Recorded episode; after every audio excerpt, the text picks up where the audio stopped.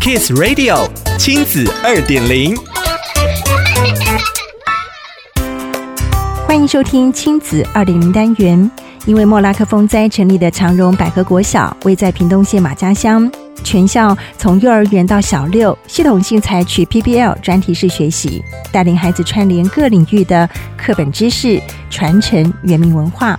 今天的亲子二点零就要带大家跟着这群孩子的脚步，看看他们如何向自己的部落取经，学习用得上的知识。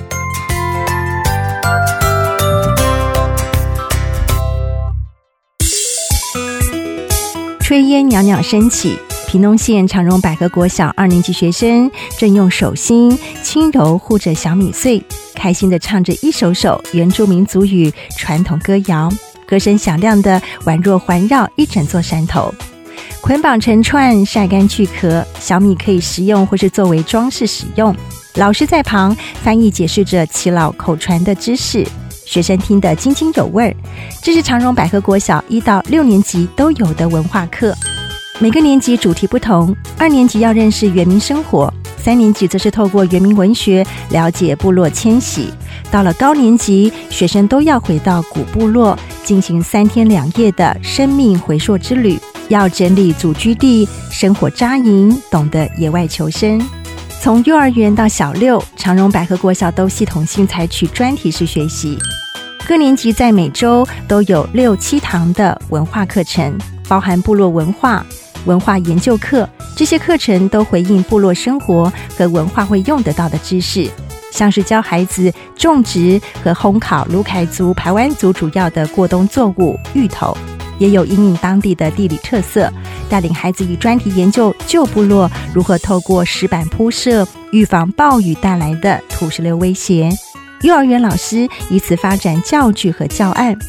不光是学生喜欢，家长也乐见专题式学习。文化课老师胡恒记说：“部落文化其实出现很大的断层，因此家长大多是透过学生带回家的作品、作业一起学习传统文化。与孩子一起顶着阳光收割小米的二年级导师胡心怡分享：比起一般教学，专题式学习要面对学生无边无际的问题，教起来很累。但是他每每见到孩子努力付诸行动的模样时，他会在心底想着：我们的孩子上补习班。”安亲班的机会很少，那我还能为他们多做点什么呢？长荣百合国小在师生的共同经营下，成为一所不用刻意标榜教学理论，就能用笑容、歌声真挚感染很多人的魅力学校。想了解更多故事内容，请参阅《亲子天下》第一百二十六期封面故事 PBL 专题式学习，玩真的学更深。亲子二点零，我们下次见。